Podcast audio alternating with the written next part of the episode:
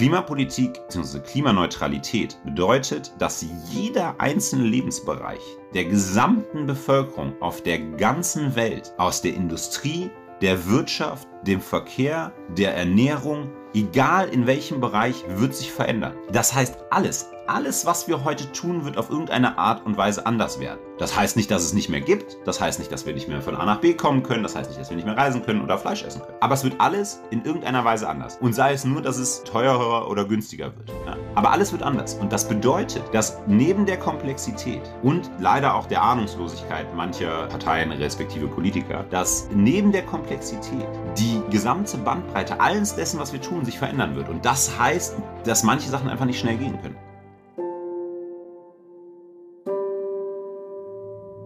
Herzlich willkommen bei Let's Talk Change. In unserer Podcast-Reihe diskutieren wir mit relevanten Entscheidungsträgern, inspirierenden Innovatoren und spannenden Visionären, welche Rolle Technologien, Geschäftsinnovationen, Politik und Medien für den Wandel der Wirtschaft und Gesellschaft in Richtung Nachhaltigkeit haben.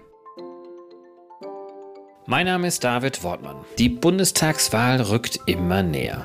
Ich setze daher unsere Wahlspezialfolgen heute mit Lukas Köhler weiter fort. Lukas ist klimapolitischer Sprecher der FDP im Deutschen Bundestag. Er ist der Generalsekretär seiner Partei in Bayern, Beisitzer im Bundesvorstand der Liberalen und wie ich finde, einer der klügsten Köpfe der FDP aktuell. Ihr werdet in meinem Gespräch mit Lukas feststellen, er engagiert sich mit großer Begeisterung für die Freiheit. Aber er weiß auch, die Freiheit unserer Gesellschaften und die Dynamiken freier Märkte können nicht nur genutzt werden für Klima- und Umweltschutz. Nein, Klimaschutz ist im Kern auch Freiheitsschutz, um die Spielräume für unsere individuelle Entfaltung und Weiterentwicklung unserer Gesellschaften nicht durch schlechtere Lebensbedingungen in Zukunft weiter einzuschränken. Daher ist für Lukas die Reduktion und schlussendlich das Verbot von Treibhausgasemissionen kein Widerspruch zur Nutzung marktwirtschaftlicher Kräfte auf der einen und weniger Staat auf der anderen Seite. Aber wo sieht er auch die Grenzen des Marktes und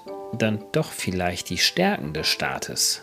Auch das verrät mir Lukas Köhler in dieser Episode von Let's Talk Change. Viel Spaß dabei.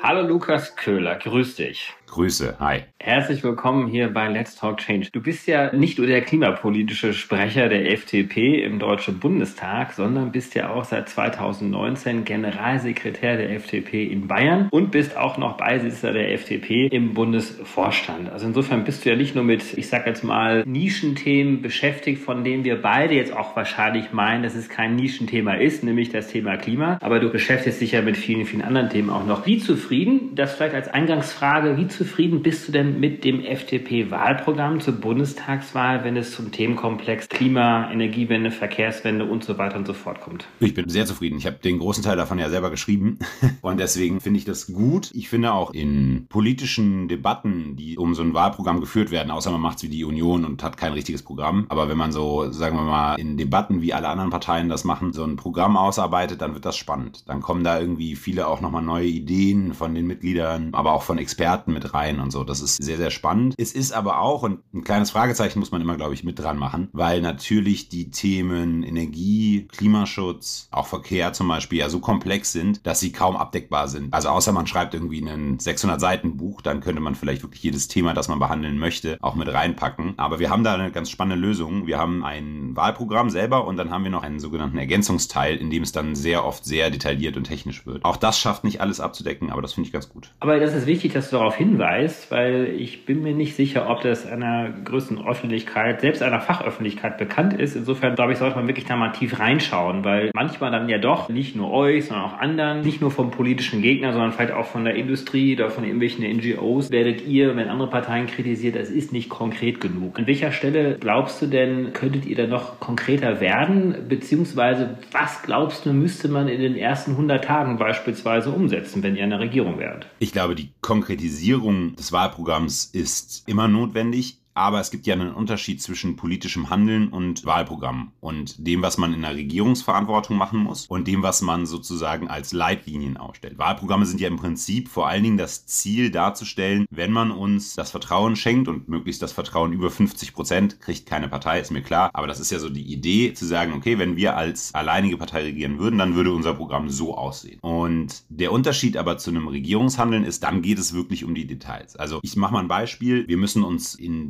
Bereichen Energie- und Klimapolitik in den ersten 100 Tagen vor allen Dingen drei große Leitlinien auf die Fahne schreiben. Wir müssen uns darüber unterhalten in einer neuen Regierung, wie sieht das Marktdesign der Zukunft aus? Und zwar das Marktdesign im Energiebereich. Ja, wie wechseln wir von diesem sehr statischen System, das wir im Moment haben, zu einem System, das viel mehr auf Flexibilitäten, auf Volatilität der Erneuerbaren einsteigt? Und wie gehen wir in ein System, das es ermöglicht, dass wir vor 2030 zum Beispiel aus der Kohle aussteigen? Das sind aber systemische Fragen, die in den Details nicht in ein Programm reingeschrieben werden können. Wir haben im Moment, ich glaube, 26 Gesetze und 33 Verordnungen, die ineinander greifen und den Strompreis bilden. Das kann man nicht in einem Wahlprogramm. Ist auch nicht sinnvoll, das in einem Wahlprogramm abzudecken, weil dann ja jeder sagen würde, ey, was machen die denn da? Ich glaube, es gibt so fünf, sechs Leute in Deutschland, die wirklich alle diese Gesetze erklären können und alle Verschränkungen wirklich sehen. Für die fünf brauche ich kein Programm zu schreiben. Die müssten es mir wahrscheinlich erklären. Ich zähle mich nicht dazu, so ehrlich muss ich sein. Und genauso geht das weiter. In der Klimapolitik werden wir in den ersten 100 Tagen ein Programm aufsetzen müssen als neue Bundesregierung, die das deutlich macht, wie wir den Weg zur Klimaneutralität ausgestalten. Wie wir es also schaffen, in den vier Jahren, die darauf folgen, mit welchen Arbeitsschritten das auszugestalten. Da kommen aber dann so Fragen auf, wie zum Beispiel, wie setzen wir Grenzwerte im Zusammenspiel von Wasserstoff und Gas fest, um zu sagen, das ist etwas, das zum Beispiel sinnvollerweise gefördert werden könnte in der Infrastruktur oder das ist etwas, was wir in den kommenden vier Jahren als Zielmarke setzen können, um wirkliche Schritte in Richtung Klimaneutralität zu machen. Diese Details aber, wie hoch Grenzwerte sein müssen, ist was, was man A, ausdiskutieren muss, weil es auch was Politisches hat, aber auch das wäre was nicht für ein Wahlprogramm. Und genauso im Verkehrsbereich. Ja, wie schaffen wir es, wenn wir deutlich früher oder deutlich mehr Mengen in kurzer Zeit CO2 reduzieren müssen? Wie schaffen wir es, das, den Verkehrssektor dafür fit zu machen? Das sind so die drei großen Sachen, die in den ersten 100 Tagen passieren müssten. Jetzt hast du ja auf das Dilemma hingewiesen, dass man auf der einen Seite möglichst konkret sein sollte im Wahlprogramm, auf der anderen Seite natürlich jetzt auch nicht die Leserinnen und Leser und die Wählerinnen und Wähler erfordern sollte mit Themen, die in der Tat auch nicht von vielen überschaut werden. Jetzt ist ja ein roter Faden, der sicherlich auch aus deiner Handschrift ist und insgesamt die FDP-DNA in sich trägt, ist Innovation und Markt. Hast du manchmal das Gefühl, dass wirklich der Markt und Innovationen tatsächlich auch alles regeln können, vor allen Dingen vor dem Hintergrund eines doch sehr knappen Zeitraums. Ich weiß nicht, ob du die, ich sage jetzt mal, Befürchtungen teilst, dass wir eigentlich relativ wenig Zeit nur noch haben, um tatsächlich auf diese 1,5 Grad oder vielleicht auch 2 Grad zu bleiben. Der IPCC-Bericht, der vor einiger Zeit jetzt rausgekommen ist, hat ja eine deutliche Sprache auch gesprochen. Genau, also nein, ich glaube nicht, dass Innovation und Markt alleine das alles regeln können. Das ist ja auch nicht unser Vorschlag. Also wir sagen ja, es braucht einen Rahmen für den Markt. Ich glaube, man sollte auch den Markt nicht als goldenes Kalb darstellen. Das ist er nicht. Der Markt ist ein Werkzeug. Ein extrem effizientes Werkzeug. Und er kann eine Sache besser als alle politischen Vorschläge, die ich bis jetzt gesehen habe. Er kann Knappheiten effizient verteilen. Was wir aber machen müssen, ist natürlich Knappheiten schaffen. Weil was ein Werkzeug nicht kann, ist einfach von sich aus agieren. Das ist nicht die Aufgabe eines Werkzeugs, das macht es nicht. Und das ist genauso beim Markt. Ja, der Markt agiert nicht alleine in eine Richtung. Wenn wir aber sagen, und das ist ja unser Vorschlag, wir ziehen ein hartes CO2-Limit ein, verbieten den Ausstoß über diesem Limit und lassen dann das, was noch übrig ist, über den Markt verteilen dann kommen wir zu einer extrem effizienten Klimapolitik. Und weil du die Zeitschiene angesprochen hast, ich glaube, dass es extrem notwendig ist, jetzt auf Effizienz zu achten. Weil wir haben, du hast recht, wir haben nicht viel Zeit, um vor allen Dingen CO2-neutral zu werden, auch klimaneutral zu werden, ist notwendig und muss schnell passieren. Aber vor allem diese CO2-Neutralität ist was, was wir in kurzer Zeit hinbekommen müssen. Und da jetzt wiederum deine Frage zur Innovation. Ohne die kommen wir da ganz sicher nicht hin. Klar gibt es alle Technologien oder die meisten Technologien, die wir brauchen werden, sind bereits erforscht. Ja, ich sag mal, Carbon Capture and Storage gibt's schon ewig. Ja, brauchen wir dringend, müssen wir umsetzen. Ist erforscht, funktioniert, aber natürlich heißt erforscht und funktioniert nicht, dass es auch schon perfekt funktioniert. Und Innovation heißt ja nicht, dass wir nur riesige neue, weiß nicht, Kernfusionsreaktoren erfinden, sondern auch, dass wir in dem, was wir bereits haben, effizienter, besser und schneller werden. Und das reizt eben nur einen Markt an, der Knappheiten effizient verteilt. Wenn Knappheiten geschaffen werden. Und äh, ihr schlagt ja auch ein ganz konkretes CO2- oder Treibhausgasbudget vor, was du vielleicht auch gleich nochmal kurz zitieren oder vortragen kannst. Dann ist es aber auch nichts anderes als ein Verbot.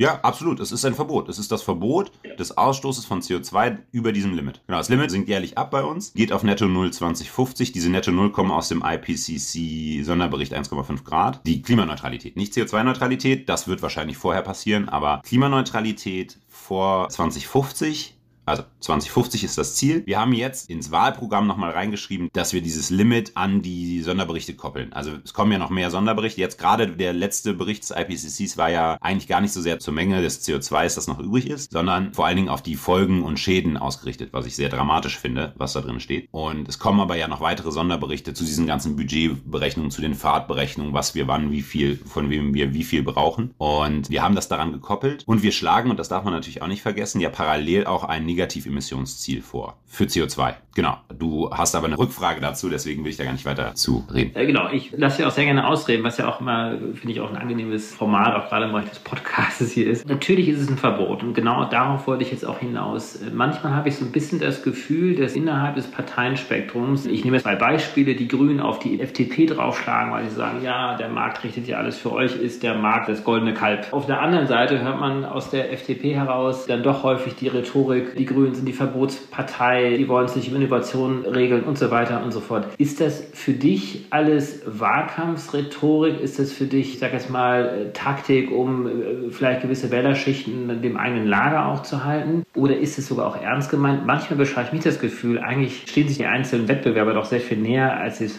öffentlich äußern. Ich glaube, es gibt Bereiche, in denen man sich deutlich näher steht, als es in einem Wahlkampf passiert. Aber ein Wahlkampf lebt ja A, natürlich von der Zuspitzung und B, der Angriff der FDP auf die Grünen zur Verbotspartei und von den Grünen auf die FDP zum Markt, ist ja kein Angriff, ganz oft nicht auf diesen exakt konkrete Frage, ne, ihr habt keine Verbote oder ihr habt nur Markt oder nur Verbote, sondern es beschreibt den Grund Konsens, der dabei angegriffen wird, nämlich die Steuerungsmechanik, mit der man zum Beispiel Klimaschutz organisieren will. Und ich finde, das ist schon wichtig darzustellen, weil das ist ja das, was man sozusagen mit seiner Stimme auch bekommt. Wenn man eine starke FDP wählt, dann gibt es eben mehr von diesem Prinzip Markt plus Innovation, aber natürlich auch mit klaren Regulatorik. Warum greifen wir das mit der Verbotspolitik an? Du hast recht, wir sind natürlich auch für ein Verbot, aber natürlich nur ein Verbot. So ein bisschen, ich mache das mal am Beispiel vom FCKW. Ne? Das hat man sich ja auch weltweit darauf geeinigt, dass man so einen Ausstiegsfahrt hat. Und dann hat man FCKW verboten. Irgendwann. Also erst waren es auch so Reduktionsziele in den einzelnen Ländern. Es war wie das Pariser Abkommen im Prinzip. War ja auch der Vorläufer, die Idee dahinter. Das nennt sich Montreal-Protokoll, in dem das so gemacht wurde. Und dann hat man irgendwann FCKW verboten. Was man aber nicht verboten hat, ist Kühlschränke. Ja, also wenn ich das aufs Auto übertrage, man hat das CO2 und den CO2-Ausstoß verboten, aber nicht den Verbrennungsmotor. Und das ist genau dieses, was wir kritisieren auf der Seite der Grünen, wo sie sagen, okay, wenn wir viele einzelne Regulatorik machen, dann sind wir eben nicht mehr effizient und nicht mehr kostengünstig. So, was die Grünen sagen über uns, ist natürlich der Angriff darauf zu sagen, naja, wenn ich aber zu viel Freiheiten gebe, zum Beispiel dem Markt, dann kann es passieren, dass er Schlupflöcher findet und versucht, da wieder rauszukommen. Und ich würde ja bei beiden nicht, ich weiß, es ist Wahlkampf und so und ich müsste das jetzt eigentlich dabei belassen, aber natürlich haben die Grünen durchaus einen Punkt. Wenn ich Regulatorik versaue für den Markt, wenn ich die Rahmenbedingungen nicht so setze, dass er funktioniert, dann gibt es Schlupflöcher, die werden benutzt. Und deswegen kann ich diesen Angriff in Teilen nachvollziehen. Er wird dann oft sehr polemisch geführt und dann gibt es so Leute, die sagen, naja, die FDP will keinen CO2-Preis und so. Das ist dann einfach gelogen und das finde ich dann Quatsch. Das muss man nicht machen, weil man meiner Meinung nach diese beiden Modelle gut gegenüberstellen kann und dann einfach darüber diskutieren, was das Bessere ist. Wir beschäftigen uns ja vor allem auch mit einer Frage im Rahmen dieser Podcast-Episoden, wie wir den Wandel Richtung Nachhaltigkeit beschleunigen können. Und jetzt ist natürlich in dieser Bundestagswahlkampfphase eine gute Gelegenheit, mit Vertretern einzelner Parteien zu sprechen. Ich habe wirklich mit allen Parteien, mit allen demokratischen Parteien soweit gesprochen, mit den Grünen, mit der SPD, mit euch, mit der FDP. CDU habe ich auch gesprochen und spreche auch noch mit der Union. Da ist dann doch, wenn man sich das mal so anhört, und natürlich spreche ich mit euch als klimapolitischen Sprechern, mit umweltpolitischen Sprechern, mit energiewirtschaftlichen Politikakteuren, mit Fraktionsvorsitzenden, stellvertretenden Fraktionsvorsitzenden, fachpolitischen Sprechern wie dir. Und dann beschreibt mir das ein bisschen das Gefühl, eigentlich steht ihr euch doch sehr, sehr nah, inhaltlich und fachlich. Und dann begreift man dennoch manchmal nicht äh, von außen, auch außerhalb des Systems stehend, warum man sich nicht auf ambitioniertere Klimapolitik einigen kann und warum auch die Mechanismen zur Umsetzung nicht so schnell erfolgen. Jetzt sagst du vier Jahre lang, du bist ja erst eine Legislaturperiode im Deutschen Bundestag, sehr erfolgreich, sehr exponiert, du hast dir wirklich auch einen sehr großen Namen gemacht in der kurzen Zeit, was ja auch innerhalb einer Legislaturperiode nicht selbstverständlich ist. Jetzt hast du einiges beobachtet beobachtet als Oppositionspolitiker. Wie erklärst du dir das denn eigentlich, dass wir da nicht schneller vorankommen? Das ist, finde ich, die eine Million Dollar Frage, an der ich auch öfters mal abends, wenn ich im Bett liege, knabbere. Ich glaube, es gibt drei Gründe, nicht abschließend. Es kann viel mehr geben, aber das wären so die drei, die ich für mich identifiziert habe. Das eine ist ein ganz platter Grund. Die aktuelle Regierung ist ein Problem gewesen. Also muss man ehrlich sagen, ja, das ist jetzt auch, also das ist natürlich auch Wahlkampfrhetorik. Es würde lügen, wenn das jetzt keine ist. Aber es hat auch einen Kern Wahrheit. Es tut mir leid, aber die Union hat meiner Meinung nach bis heute eigentlich keine richtige Ahnung, was die in der Klimapolitik wollen. Die finden es mit dem Emissionshandel, was wir so vorschlagen, schon ganz gut irgendwie, aber irgendwie auch nicht. Und die wollen irgendwie keine CO2-Steuer. Es darf auf gar keinen Fall Steuer heißen. Ja, und das wird dann schon irgendwas passieren. Aber das Problem ist, wenn du eine Partei hast, deren Kernziel nicht Inhalte sind, sondern Macht, dann hast du eben bei den Detailfragen manchmal keine Ahnung. Schau dir doch mal an, ich mache mal ein Beispiel. Die Maskenskandal und diese Aserbaidschan-Nummer haben die Union einfach mal Stantepede deren Energiepolitiker gekostet. Pfeiffer und Nüsslein sind beide äh, raus. Ja, auf einmal haben die keinen mehr, der für die das EEG verhandeln kann. So, das ist natürlich klar. Also wenn bei uns Fachpolitiker rausfliegen würden, wäre das auch schwierig. Aber mindestens hätten wir mal Leute, die eine grobe Richtlinie haben. Wenn das aber alles irgendwie so aus mal gucken getrieben ist, mal gucken bringt dich in der Klimapolitik nicht besonders weit. Dafür ist das Themenfeld zu komplex. Was mich zu Punkt 2 bringt. Es ist ja nicht so, dass nichts passiert. Es passiert ja relativ viel. Aber das Problem ist, dass es eine, es gibt quasi zwei Klimapolitiken. Das klingt irgendwie seltsam, aber es gibt zwei Arten von Klimapolitik. Es gibt einmal die fachliche Seite. Es gibt einmal die Seite, wo du dich durch eine europäische Emissionshandelsrichtlinie durchquälen musst und schauen musst, wie funktioniert das Ding eigentlich wirklich konkret. Ich habe das mal meinem Sohn zum Schlafengehen vorgelesen, weil ich es lesen musste. Es hat, der ist auch schnell eingeschlafen. Der ist schnell eingeschlafen, ich bin mit eingeschlafen, aber er hat mich danach darum gebeten, das nie wieder zu tun.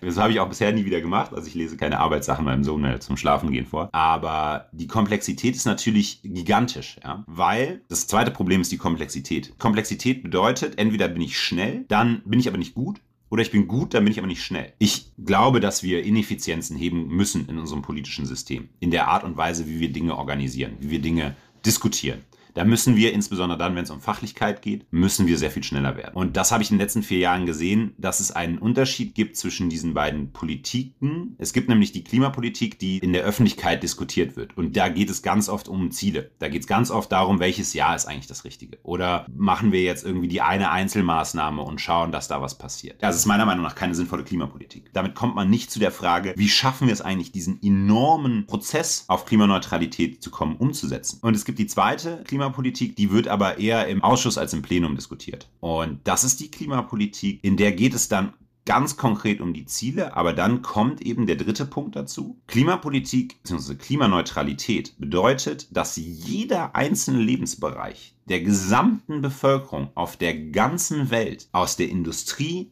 der Wirtschaft, dem Verkehr, der Ernährung, egal in welchem Bereich, wird sich verändern. Das heißt, alles, alles, was wir heute tun, wird auf irgendeine Art und Weise anders werden. Das heißt nicht, dass es nicht mehr gibt. Das heißt nicht, dass wir nicht mehr von A nach B kommen können. Das heißt nicht, dass wir nicht mehr reisen können oder Fleisch essen können. Aber es wird alles in irgendeiner Weise anders. Und sei es nur, dass es teurer oder günstiger wird. Ja? Aber alles wird anders. Und das bedeutet, dass neben der Komplexität und leider auch der Ahnungslosigkeit mancher Parteien respektive Politiker, dass neben der Komplexität die gesamte Bandbreite alles dessen, was wir tun, sich verändern wird. Und das heißt, dass manche Sachen einfach nicht schnell gehen können. Ich kann nicht einfach sagen, ich mache ein Kohlekraftwerk dicht. Das geht einfach Wenn nicht. Wir jetzt mal, genau, also absolut richtig, Tracon. Und ich glaube, auch da gibt es einen Grundkonsens, ja, durch alle Parteien hindurch. Wenn du jetzt mal auf deine eigene Partei schaust, musst ja auch keine Namen nennen, aber hast du das Gefühl, dass das Thema Klimaschutz, wie du es gerade beschrieben hast, auch in dieser Allumfänglichkeit verstanden wird? Und zwar nicht nur als Problem, was ja viele ja auch dann definieren, da kommen jetzt die Kosten und da kommt eine Veränderung und wie kriegen wir die Bevölkerung, die Akzeptanz und so weiter, sondern vor allem auch als Chance, natürlich auch für die Wirtschaft, natürlich auch für die Konsumenten, vielleicht auch für das persönliche Wohlbefinden und am Ende natürlich auch für das Überleben, wenn man es jetzt mal sehr pathetisch auch sagt, der Menschheit. Ist das so angekommen oder siehst du immer noch so ein bisschen so diese Dualität zwischen hier die Wirtschaft, da Klima, hier Wachstum, dort die Umwelt? Wie würdest du das für deine eigene Partei aktuell beschreiben? Ich glaube A, dass in meiner Partei, klar, also es gibt immer noch Leute, die das alles für irgendwie völlig übertrieben und linken Nonsens halten, ja. Die gibt's immer noch, ja, das würde ich nicht abstreiten wollen, beziehungsweise ich würde einfach lügen, wenn ich jetzt sagen würde, es ist nicht so. Aber es ist ein ganz, ganz verschwindend kleiner Teil. Allerdings ist das nicht auf meine Kappe gewachsen. Dass die bei mir in der Partei jetzt so ziemlich alle gecheckt haben, dass es A, eine Riesenchance, also neben der größten Herausforderung, die wir haben, eine der größten, wenn nicht die größte Chance ist. Das kommt aber nicht von mir, sondern das kommt tatsächlich aus der Industrie und der Wirtschaft und der Landwirtschaft und den ganzen anderen Bereichen. Klar gibt's Leute, die haben Sorgen und das ist auch richtig so. Also es ist ja nicht, also man kann ja nicht sagen, so, es wird sich alles verändern, aber du musst dir keine Sorgen machen. Auch das wäre gelogen. Jede Partei, die versucht, einem zu erzählen, ja, wird schon alles irgendwie total easy und es wird für dich keinen Änderungsprozess äh, geben, die erzählt genauso viel Quatsch wie eine Partei, die versucht zu sagen, naja, die Sorgen der Leute auf dem Land, ob sie noch von A nach B kommen und pendeln können, sind völlig irrelevant. Ja, oder Leute, die sich Sorgen machen um ihre Heizkosten oder um ihre Stromkosten. Das kann ich nicht wegwischen. Und es gibt leider für beides Parteien, die ich nicht benennen will, weil zu viel Wahlkampf wollen wir auch nicht machen, die so tun, als ob das eben kein Problem wäre, zu pendeln, wenn ich auf einmal meinen Sprit deutlich teurer mache oder mein Heizöl deutlich teurer mache, weil das keine Fragen sind. Und dieser Veränderungsprozess in meiner Partei kommt vor allen Dingen daher, dass halt viele sagen, ja, wir sehen ja auch, dass wir was verändern müssen. Dass große Versicherer jetzt sagen, naja Leute, ihr müsst eure Klimarisiken in eure Bücher schreiben, sonst kriegen wir ein Problem. Dass Kunden und Konsumenten sagen, Leute, es ist mir wichtig, was Nachhaltigkeit bei euch bedeutet und auch nicht mehr sagen, ich gebe mich damit zufrieden, wenn ihr so ein bisschen Greenwashing betreibt, sondern wirklich auch mal gucken, was passiert denn dahinter. Und natürlich gibt es viele Medienschaffende, also nicht nur Journalisten, sondern mittlerweile auch ganz viele Influencer und Leute, die Podcasts machen und sich damit beschäftigen, die wirklich auch mal dahinter gucken und sagen, was passiert denn da? Und das sind natürlich alles Stimmen, die meine Kolleginnen und Kollegen, wenn sie ihre Fachbereiche betreuen, auf den Tisch kriegen. Und trotzdem müssen die ja weiterhin die Brille ihres Fachbereichs aufrechterhalten, weil es ist natürlich notwendig, dass wir weiter mit dem Wirtschaftswachstum vorankommen. Natürlich müssen wir für Innovationen sorgen, um Prozesse zu verändern, um all das, was ich eben beschrieben habe, zu verändern. Natürlich müssen wir in der Landwirtschaft dafür sorgen, dass es auch in Deutschland weiterhin Landwirte gibt und Landwirtinnen gibt, die von ihren Feldern oder ihren Tieren leben können. Das sind ja alles Sachen, die trotzdem weiterhin laufen müssen. Und deswegen ist es korrekt, dass meine Kolleginnen und Kollegen sagen, hey Leute, was ihr da in der Klimaschutzpolitik plant, wird bei mir folgende Auswirkungen haben und deswegen müssen wir uns einen anderen Weg überlegen. Es wäre ja absurd, wenn wir alles nur einem Themenfeld unterordnen würden. Und ich glaube, das würde auch nicht funktionieren. Wollen wir mal in deinen Alltag hineinschauen als Abgeordneter? Eine Frage, die ich ganz gerne auch anderen Abgeordneten und Politikern frage, ist, wie informierst du dich eigentlich? Wie sind so deine Informationsquellen? Sehr bereit. Das eine ist natürlich die ganzen sozialen Medien. Ja, also ich muss als Abgeordneter irgendwie, weiß nicht, auf Twitter, Instagram und Facebook präsent sein. Und natürlich gerade so, wenn man auf Twitter viel liest, dann hat man auch so ein bisschen die Übersicht zu den Diskussionen. Auf Instagram finde ich auch super spannend. Facebook finde ich irgendwie schwierig mittlerweile, weil es einfach, egal was man postet, man kriegt nur Hate und ist nicht mehr so richtig meins. Das zweite ist natürlich Medien, also Medienkonsum, sei es irgendwie Tagesschau oder Zeitung. Das dritte sind Fach Artikel. Also ich lese relativ viel Fachjournale. Ich verstehe nicht alles.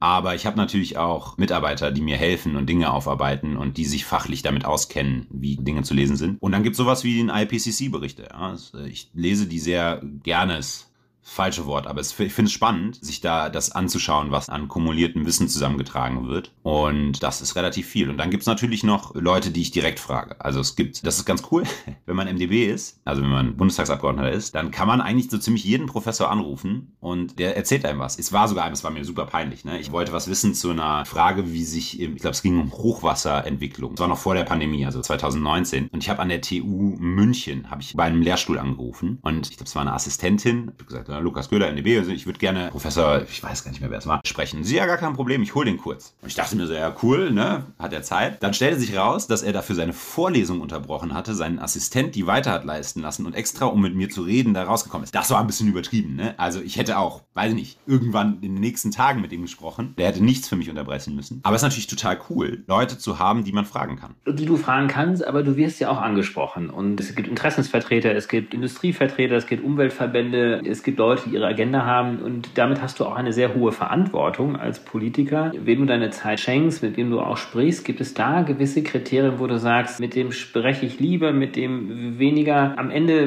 bist du ein frei gewählter Abgeordneter, am Ende ist es dir überlassen, was du aus all diesen Informationen auch machst, welche Entscheidungen du auch fällst. Aber wie gehst du denn da um? Gibt es da irgendwelche Kriterien, die du anlegst? Das wäre mein fünfter Punkt gewesen. Es war meine Überleitung von den Personen, die ich anspreche, zu den Lobbyisten. Ich spreche ganz viel mit Lobbyisten, ja, egal ob von Greenpeace oder der Stahlindustrie. Es gibt zwei Kriterien, die ich anlege. Das erste Kriterium ist, ich rede mit jedem. Also ich mache keinen Unterschied zwischen Leuten, die mit mir sprechen wollen, außer es sind Leute, die, ich rede auch mit Klimawandelleugnern, ne? Wenn zu mir jemand kommt und sagt, es gibt keinen menschengemachten Klimawandel, ich würde da gerne mal drüber reden und ich kann irgendwie da ein paar sinnvolle Sachen zu beitragen, dann lade ich die Leute auch ein. Ja. Ich hatte auch hier die, ich weiß nicht, erinnerst du dich auch noch an diese Klimafragen oder so? Ja. Da gab es irgendwie mal sowas, den habe ich mich auch ganz normal getroffen und das beantworte ich auch. Ja, ist mir wichtig, dass ich irgendwie das ganze Spektrum abdecke. Aber, also das Kriterium eins, ich verweigere mich keiner Diskussion. Aber, das ist das zweite Kriterium, wir fragen vorher mit meinem Büro zusammen eine ganze Reihe von Sachen ab weil ich habe halt nicht unendlich viel Zeit. So traurig es ist, mein Tag hat leider auch nur 24 Stunden. Wäre manchmal cool, wenn er mehr hätte, aber hat er nicht. Und deswegen gucke ich mir schon vorher an, was ist das Thema und was ist das Ziel des Gesprächs. Also geht es um eine neue Studie oder geht es um die Vorstellung einer Firma oder eines Konzepts oder einfach nur eine Diskussion. Und es kann durchaus sein, dass ich sage,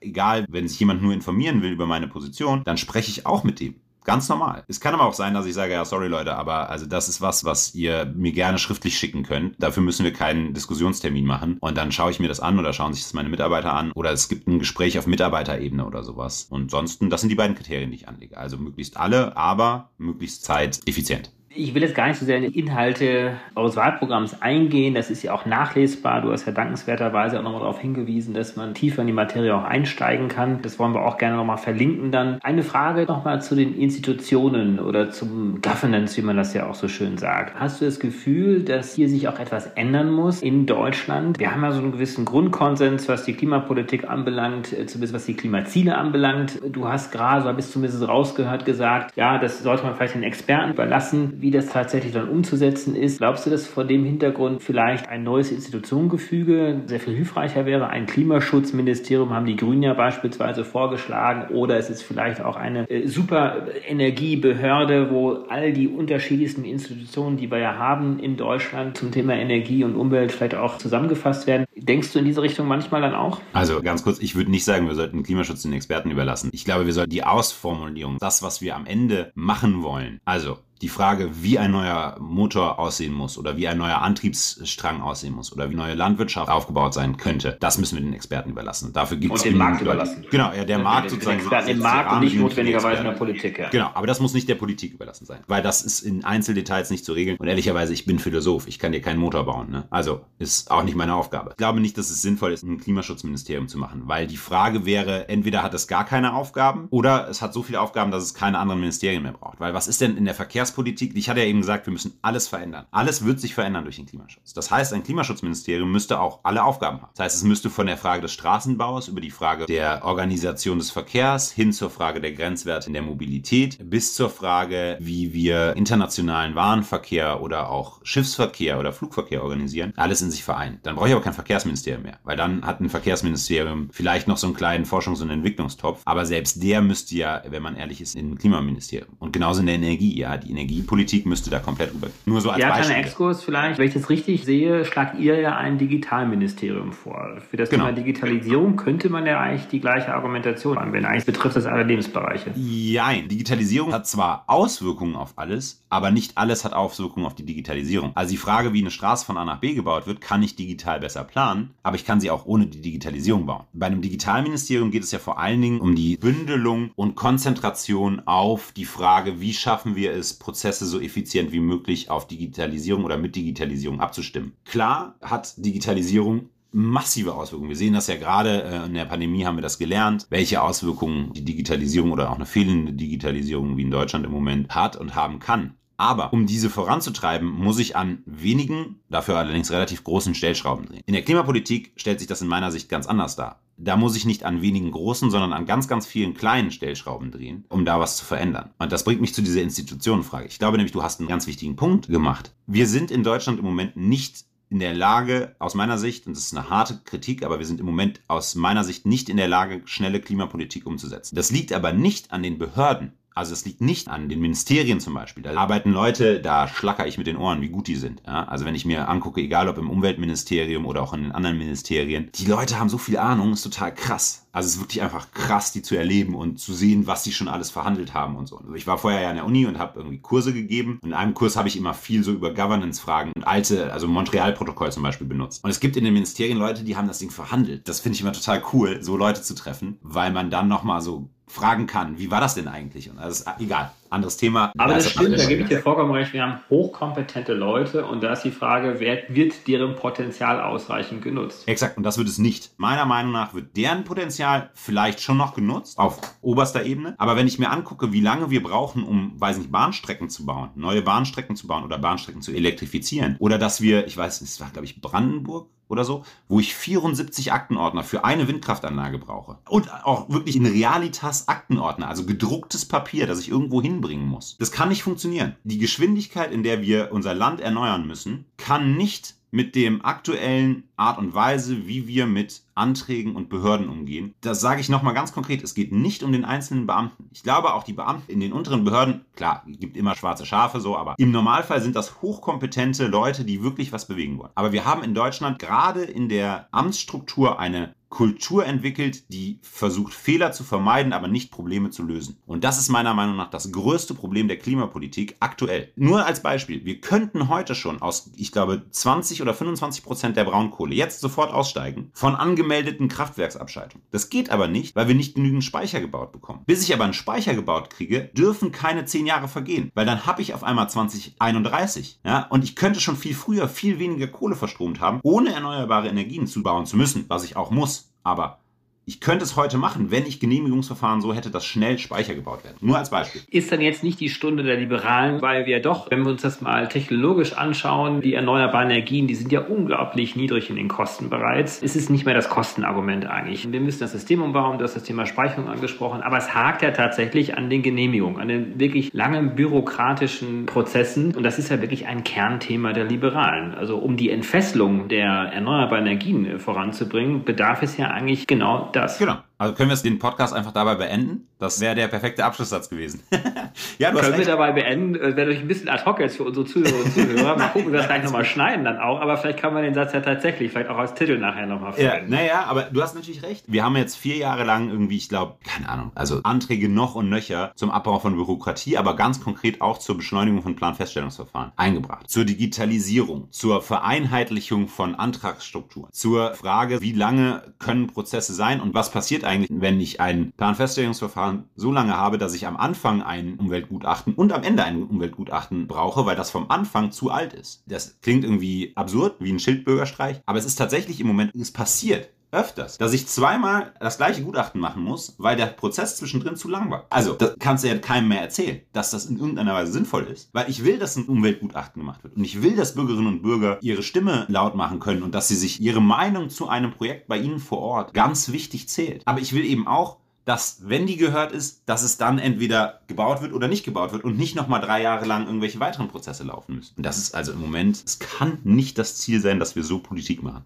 Das finde ich übrigens auch ein bisschen frustrierend. Ich bin ja, sonst hört man ja immer, oh, Politik ist so frustrierend, man braucht immer so lange, finde ich als Bullshit. Ja? Wenn man sich einsetzt und wenn man Ideen hat, dann klar, Opposition ist Mist, ja, es ist schwierig, was umzusetzen, aber man kann trotzdem was verändern. Auch jetzt, ja, auch an der Bundesregierung, auch an Beispielen, wo man mit Ideen, die werden dann erst sechs Monate später mit dem gleichen Wording nochmal eingebracht. Ja, okay, dann weiß ich, aber es kam von mir, auch wenn es nicht auf meine Fahne geschrieben wird. Alles easy. Aber bei dieser Frage, Planfeststellungsverfahren, das finde ich leicht frustrierend. Lukas, vielleicht ist das auch schon fast ein gutes Schlusswort für unser Gespräch. Und ich glaube, wir haben mit dir einen jungen, und das soll wirklich auch sehr positiv konnotiert sein, engagierten Abgeordneten. Und ganz jung bist du ja auch nicht mehr. Ich habe jetzt, sorry, hätte ich gar nicht damit einsteigen können. Du hattest vor einigen Tagen Geburtstag. Insofern nochmal herzlichen Glückwunsch nachträglich für Geburtstag. Und ich habe gelesen, dass du damit auch bei den jungen Liberalen jetzt austreten musstest. Du gehörst ja zu den normalen FDP-Feld. Als und, Eisen äh, 35. alte Eisen, richtig. Du stehst aber gleichzeitig auch eigentlich in langer Tradition von FDP Umweltpolitiker. Ich habe mit Michael Torre ja auch ein gutes und langes Gespräch geführt, was äh, veröffentlicht worden ist hier. Wir haben sehr viel auch über die Vergangenheit gesprochen. Deswegen haben wir das jetzt heute nicht angesprochen. Es gibt eine lange umweltpolitische Tradition innerhalb der FDP. Unter Genscher ja auch damals hat das stark angefangen. Insofern glaube ich, bleibt mir jetzt nur zum Ende zu wünschen, dass ihr, wenn ihr dann auch Teil der zukünftigen möglichen Regierung seid, dass du dann ein gutes Händchen bei den Koalitionsverhandlungen hast. Und wir werden sicherlich und viele andere werden sicherlich noch vieles von dir hören und sehen. Und erstmal ganz herzlichen Dank für dieses tolle Gespräch. Ja, ich bedanke mich auch. Ich mag Podcasts. Ich auch. ich höre sie auch gerne. also, liebe Zuhörer, bitte abonniert diesen Podcast, vielleicht das nochmal zur Eigenwerbung und teilt diesen Podcast und wir hören uns bald wieder. Danke dir, Lukas. Danke. Herzlichen Dank fürs Einschalten. Wir hoffen, dass Sie beim nächsten Mal bei Let's Talk Change wieder dabei sind. Dieser Podcast wird realisiert durch DWR ECO, einer internationalen Cleantech-Beratung für Kommunikation, Politikberatung und Geschäftsstrategien.